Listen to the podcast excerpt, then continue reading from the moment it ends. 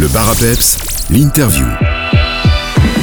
Pour l'interview du jour, je me dirige à Liège pour rencontrer Louis Deschange qu'on avait déjà eu le plaisir de recevoir il y a de ça quelques mois. Alors Louis, pour faire un petit récap, on l'a connu euh, notamment pour ses TikTok euh, où il imitait Maggie de Block à la perfection et il a lancé il y a peu un crowdfunding pour financer son spectacle. Salut Louis. Salut Sylvain. Alors euh, pour refaire un peu ta présentation, comment est-ce que t'es venu l'idée de te lancer sur les réseaux sociaux et de créer du contenu? Euh, l'idée, elle m'est venue euh, tout simplement au, premier du, au cours du premier confinement, en fait, euh, où on cherchait tous à s'occuper, tout simplement à trouver des, des, des, petits trucs pour meubler notre, notre vie un peu monotone à ce moment-là. Et j'étais déjà un peu dans l'industrie du spectacle, dans le sens où je devais faire des scènes ouvertes, je devais monter sur scène, et puis comme tout a été arrêté avec le Covid, il fallait que je trouve un moyen de me montrer. Et je me suis dit que les réseaux sociaux pouvaient être quelque chose de bien. Et à cette époque-là, en fait, j'imitais pour mes amis dans la rue ou dans des endroits un peu incongrus quand il n'y avait pas le Covid j'imitais Maggie de Block pour rigoler parce qu'elle était déjà un peu dans le paysage médiatique à ce moment-là. Et puis, euh, et puis je me suis dit, bah, je vais l'imiter, je vais un peu me moquer de ce qui a été fait au gouvernement pendant la crise Covid. Et, euh, et voilà, c'est comme ça que ça s'est fait et c'est comme ça que je me suis inscrit sur TikTok et que j'ai commencé à faire des vidéos. Et puis, euh, de fil en aiguille, ben, j'en suis arrivé où j'en suis maintenant. Et donc, avant le premier confinement, tu avais déjà prévu de faire des scènes ouvertes, comme tu dis, tu avais déjà commencé à écrire c'est ça, j'avais déjà commencé euh, quelque part à me pencher sur cette idée de métier de rêve, parce qu'à l'époque c'était un métier de rêve, ça l'est toujours aujourd'hui. Et euh, j'avais vu des opportunités, euh, notamment dans la région de, de Serein, c'est ici à côté de Liège, et c'était des endroits qui proposaient de faire des scènes ouvertes, donc ouvertes à toutes et tous, pour enfin tous les humoristes et tous les comédiens qui voudraient éventuellement se produire pour la première fois.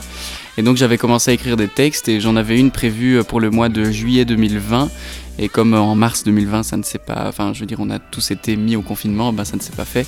Euh, ça a pu se faire après, mais donc oui, j'avais déjà commencé à faire quelques trucs sur scène. Donc là, tu as terminé l'écriture de ton, de ton premier spectacle et tu as lancé, comme je le disais en intro, un crowdfunding pour le financer. Rappelle-nous un peu euh, le principe du crowdfunding. Donc le crowdfunding, c'est euh, une collecte de dons en fait. Hein. On fait appel à la générosité des gens pour euh, financer un projet. Euh, il y a plusieurs manières de le faire. Il y a un crowdfunding un peu plus, plus dans l'expertise, donc avec des, des, financiers qui vont regarder le projet, la viabilité du projet et financer le projet s'ils le souhaitent ou non. Ici, on fait plutôt appel au grand public, donc ceux qui seraient intéressés par le, le, le projet, par le spectacle, par l'idée, qui voudraient aussi apporter leur contribution à ça. Et alors nous, ce qu'on fait, donc on récolte les dons, mais alors on propose des contreparties parfois. Euh, par exemple, pour 30 euros de dons, vous, vous obtenez euh, deux places gratuites pour la première du spectacle, par exemple. C'est ce que j'avais fait avec les, les 10 premiers dons à 30 euros. Et euh, ça permet, ça permet d'avoir un petit cadeau pour les gens aussi, pour ne pas dire qu'ils donnent pour rien. Et alors ceux qui sont vraiment intéressés, ils peuvent, ils peuvent donner, financer le, projet à leur échelle, évidemment. Hein. Je ne force personne et c'est le but du, crowdfunding, c'est faire appel à la générosité de qui veut. Et voilà, donc c'est ça un crowdfunding, c'est juste faire appel à, la générosité des gens pour financer un projet. Et quel est euh, l'objectif euh, de cette cagnotte que tu as lancée? Donc l'objectif en, termes de chiffres ou de en termes de chiffres on est à 10 000 euros euh, de, budget à récolter. Donc voilà c'est un, un, spectacle en fait qui sera vraiment très ambitieux avec énormément de choses. C'est une construction à l'américaine donc c'est une histoire ficelée de A à Z avec beaucoup d'effets beaucoup de une grande histoire des personnages, donc des costumes. Il y a beaucoup de gens qui travaillent euh, pour ça. Euh, parce que j'essaye de faire travailler aussi, j'ai toujours euh, trouvé ça intéressant de faire travailler les métiers, les métiers de l'ombre qui ont besoin de ça aussi. et donc, bah, pour pouvoir les payer décemment, il faut un, budget qui est assez conséquent en plus du reste. Et, et étant donné que c'est mon tout premier projet et que les artistes en Belgique, enfin en Belgique francophone en tout cas, on n'est pas super super aidés, et ben voilà, on, se retrouve à être un peu contraint obligé de, faire des, crowdfunding et ce genre de choses. Donc c'est monnaie courante hein, dans le monde artistique. Il y a énormément d'autres artistes comme Félix Radu qui a déjà fait euh, un crowdfunding pour financer une pièce de théâtre par exemple. Donc c'est très courant et, euh, c'est chouette parce que ça permet d'avoir aussi euh, la contribution des gens et de voir qui est vraiment intéressé et de toucher un, autre public, un public un peu plus curieux qui, qui, aurait envie de découvrir et qui ne va pas forcément tomber sur ce qu'on fait sur les réseaux sociaux parce qu'ils n'y sont pas forcément. Donc on touche plusieurs publics à la fois et ça c'est cool. Euh, et, voilà quoi. Tu nous parles des métiers de l'ombre, là où dans les autres euh, spectacles d'humoristes, la régie euh, pourrait être laissée de côté, ici ils sont vraiment indispensables à ton show. Bah, je vais pas dire que la, régie est laissée de côté, elle, n'est jamais laissée de côté, mais elle est peut-être parfois un peu moins, un peu moins conséquente, dans le sens où souvent, par, par exemple, dans des spectacles de stand-up, euh, un régisseur son peut très bien faire la régie lumière en même temps parce qu'il n'y a pas énormément de choses à faire. Ça dépend encore une fois des artistes et des spectacles parce qu'il y a des spectacles de stand-up qui demandent beaucoup d'effets aussi.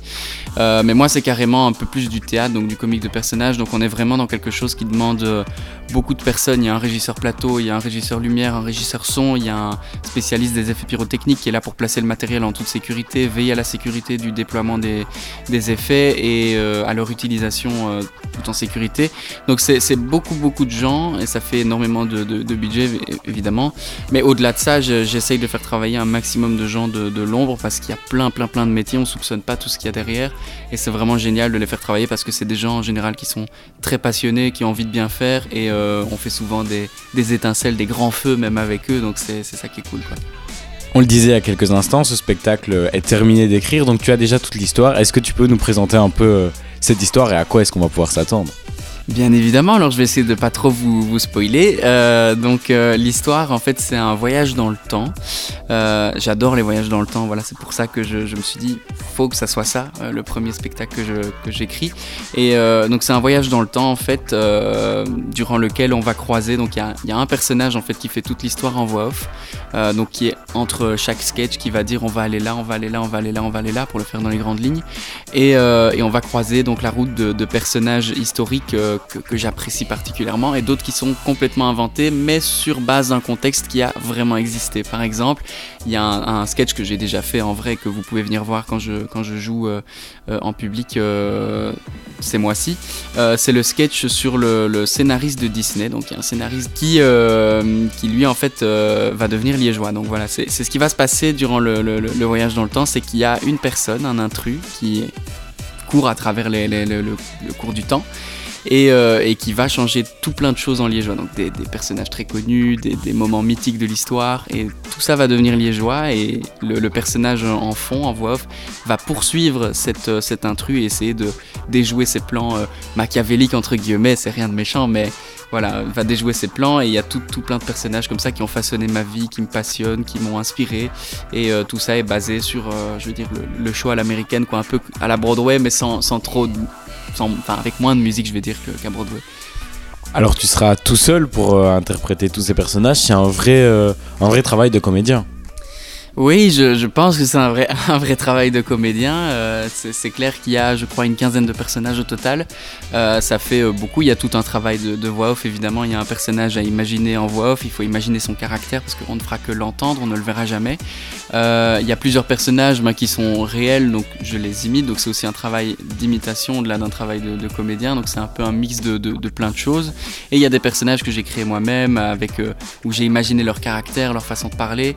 Et là, c'est vraiment un travail de se plonger dans, un personnage et moi c'est ce que j'adore le plus faire euh, au monde, c'est vraiment me plonger dans la peau d'un personnage parce qu'il n'y a plus d'interdit, on n'est plus soi-même et, euh, on, fait vivre le personnage à travers son caractère, celui qu'on a imaginé, comment on le voit dans notre tête et euh, comment on le joue et ça se reflète sur scène et c'est ça, qui est, ça qui est cool. Tu es donc vraiment multicasquette, on le voit. Pour retrouver cette cagnotte et participer à ce beau projet, comment est-ce qu'on peut faire? Alors euh, ma cagnotte, euh, la cagnotte est mise sur tous mes réseaux sociaux, donc vous tapez simplement sur n'importe quelle plateforme euh, Louis de Change, donc mon nom de famille s'appelle D-E-C-H-A-N-G-E e, en un mot. Pour suivre tout ça, on peut donc venir te suivre sur les réseaux sociaux, Instagram, Facebook, TikTok, comme tu l'as dit, Louis de Change, D-E-C-H-A-N-G-E. Et bah, Louis, on te verra, on, l'espère pour ton spectacle dès que la cagnotte est remplie. Merci beaucoup et à bientôt. Bah, avec plaisir et à bientôt.